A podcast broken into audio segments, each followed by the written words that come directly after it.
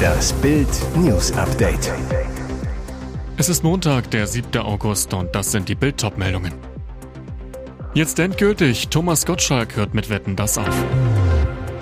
Nächster Schock vor Fehmarn. Putins Spitzelschiff kreuzt in der Ostsee. Sie ist schon 32. Leo schippert mit neuer Schönheit.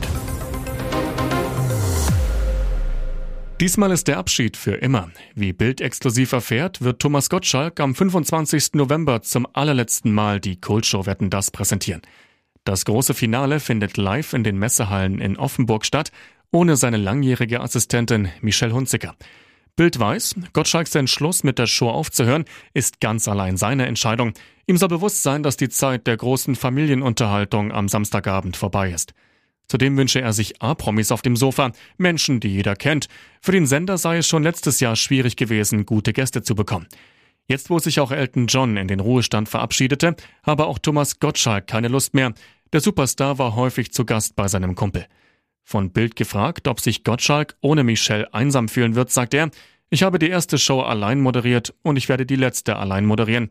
Und mit einem Schmunzeln, ich brauche keine junge blonde Frau an meiner Seite, die mir zeigt, wo es lang geht.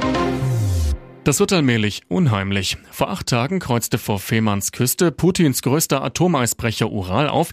Jetzt ist auch noch das 73 Meter lange russische Spionageschiff Kildin da, ausgerüstet mit modernster Abhörtechnik.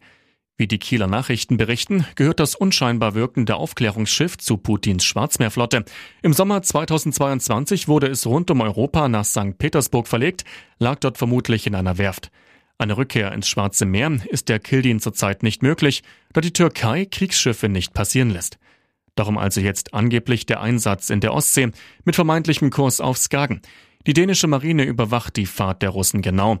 Ein dänisches Patrouillenboot folgt der Kildin im Abstand von höchstens zwei Seemeilen. Auch die deutsche Fregatte Hessen, Flaggschiff des NATO-Einsatzverbandes 1, war zeitweise in der Nähe der russischen Spione. Zwischenfälle? Bislang nicht. Bei ihrem Weg über Bornholm und Fehmarn hielt sich die Kildin streng an alle Hoheitsgrenzen. Angeblich alles halb so wild. Für die deutsche Marine jedenfalls sind solche Fahrten Alltagsgeschäft. Sowas machen alle, erklärt ein Sprecher der deutschen Marine, die Reise der Kildin nach Fehmarn. Die russische Marine in der Ostsee werde genau beobachtet. Seit Beginn des Ukraine-Krieges zeige sie absolutes Normalverhalten.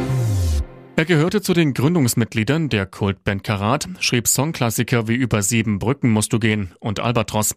Jetzt wurde bekannt, dass Musiker Ulrich Ed Wilms gestorben ist. Das schreiben seine ehemaligen Bandkollegen auf der Karat Facebook-Seite. Demnach verstarb Wilms bereits am 27. Juni, wurde am Montag beigesetzt. Karat gehörte zu den bekanntesten Rockbands der ehemaligen DDR. 1987 verließ Ulrich Etzwilms die Gruppe. Im Jahr 2005 nahm der Musiker die Zusammenarbeit mit seiner ehemaligen Band wieder auf, war als Berater, Komponist und Keyboarder tätig. Etzwilms wurde 76 Jahre alt. Über die Todesursache ist bislang nichts bekannt. Leo gönnt sich mal wieder. Hollywood-Star Leonardo DiCaprio ist vor Ibiza auf der Megayacht Wawa unterwegs. Dort macht der Oscar-Preisträger laut Britenblatt Metro Urlaub.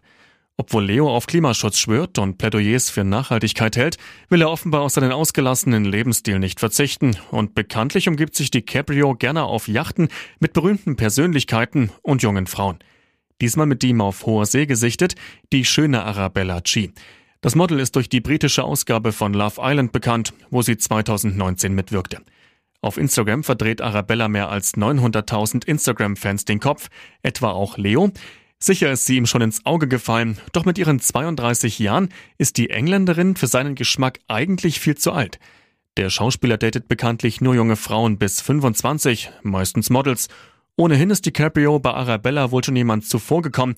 Ein Mann ist auf den Yachtfotos zu erkennen, der an Deck mit ihr herumknutscht. Es soll sich dabei um die Caprios Kumpel Richie Akiva handeln. Leo bleibt sich und seinem Ruf also offenbar treu. Und jetzt weitere wichtige Meldungen des Tages vom Bild Newsdesk. Sport über den CDU-Chef, März mit neuem Peinlich-Patzer. CDU-Chef Friedrich Merz und sein PR-Team haben sich einen neuen Schnitzer geleistet. Beim Nachrichtendienst Twitter, umbenannt in X, teilte Merz am Samstag ein Zitat aus einem Interview, das er dem Münchner Merkur gegeben hatte. Die Union steht ohne Wenn und Aber zum Sozialstaat. Dann folgte der Satz, der seither für Spott sorgt, aber der lässt sich nicht aufrechterhalten, wenn immer mehr Leistungen versprochen werden, ohne eine Gegenleistung zu verlangen von denen, die arbeiten können. Merz versprach also, es würde mit ihnen kein Wenn und Aber geben, nur um gleich darauf ein Wenn und ein Aber zu benutzen. Linken Politiker Dietmar Bartsch witzelte, merkst du selber, SPD-Mediensprecher Helge Lind erheitert zu Bild, wenn Logik auf Semantik trifft, gibt es Opfer, eines heißt Merz. Hunderte Nutzer fragten sich, ob es sich bei dem Tweet um Satire handle. Tenor, so ein Fehler könne doch eigentlich gar nicht passieren, zumal Merz gleich mehrere Mitarbeiter mit der Pflege seines Auftritts in den sozialen Medien betraut habe. Im Merkur-Interview sprach der CDU-Vorsitzende seiner Partei im Nebensatz noch dazu die Regierungsfähigkeit ab. In der Union seien in 16 Jahren Regierung Debatten über Integration und Wirtschaftspolitik zu kurz gekommen, meint Merz. Das müssen wir jetzt nachholen, damit wir bis zur nächsten Bundestagswahl wieder regierungsfähig sind.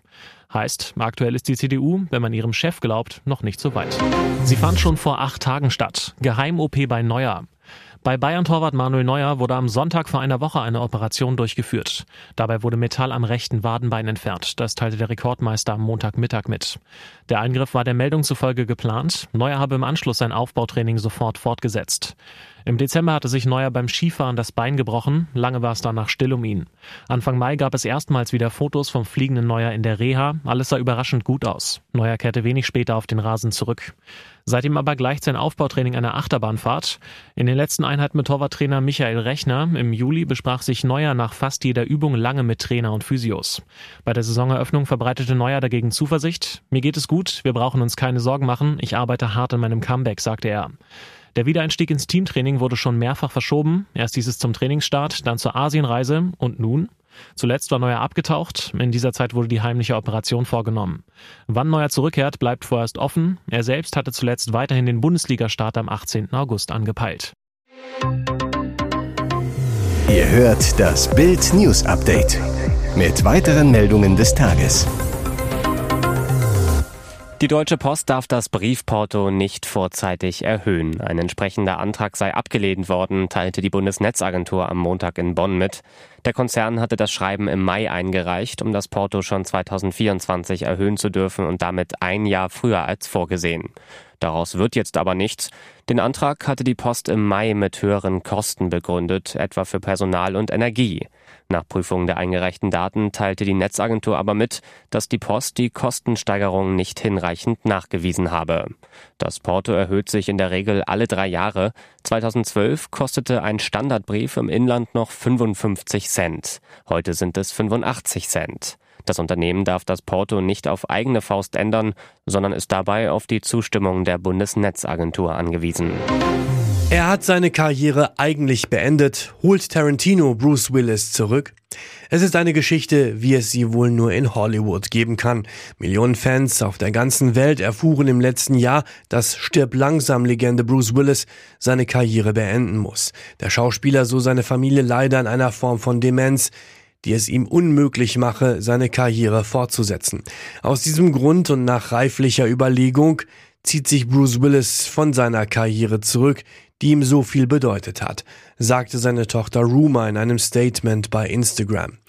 Es ist ein nahezu kompletter Abschied, denn Bruce Willis hat sich seither auch privat fast vollständig aus der Öffentlichkeit zurückgezogen. Gelegentlich ist er im Kreise seiner Familie bei Social Media zu sehen. Tragisch. Ein würdiger Abschluss seiner Karriere bleibt Bruce Willis durch seine Erkrankung verwehrt. Bis jetzt. In Hollywood verdichten sich Gerüchte, dass Bruce Willis noch eine letzte Rolle spielen könnte im allerletzten Film seines Freundes Quentin Tarantino. Die beiden drehten 1994 gemeinsam Pulp Fiction. Jetzt soll Willis für Tarantinos Abschlusswerk The Movie Critic, ein Projekt, das gerade vorbereitet wird, noch einmal vor die Kamera zurückkehren. Ein Hollywood-Insider sagte US-Medien, Tarantino plane Bruce Willis eine kleine Rolle zu schreiben. Sollte sein Gesundheitszustand die Arbeit nicht zulassen, sei es notfalls sogar denkbar, mit Archivmaterial zu arbeiten. Mehrere Verletzte in Wuppertal. Audi schleudert in Kindergruppe. Ein kleiner bunter Schuh liegt auf der Straße. Er gehört zu einem von vier Kindern, die auf einem Bürgersteig von einem Audi RS Q8 erfasst wurden. Im Hintergrund kümmern sich die Rettungskräfte um die Verletzten. Eines der Mädchen wird auf einer Trage zum Rettungswagen transportiert. Schlimmer SUV-Crash in Wuppertal. Gegen 16.20 Uhr alarmierten Zeugen Polizei und Rettungskräfte über den Unfall im Stadtteil Heckinghausen. Der Fahrer des schweren Audi hatte zunächst bei Rot an der Kreuzung gehalten. Als der 23-Jährige bei Grün anfuhr, verlor er die Kontrolle über den SUV, krachte in den Eingangsbereich eines Mehrfamilienhauses. Danach schleuderte er weiter über den Bürgersteig, erfasste eine Gruppe von drei Mädchen, zwölf, zwölf und drei, und einem Jungen, ebenfalls zwölf. Die Kinder wurden nicht lebensgefährlich verletzt, kamen aber ins Krankenhaus.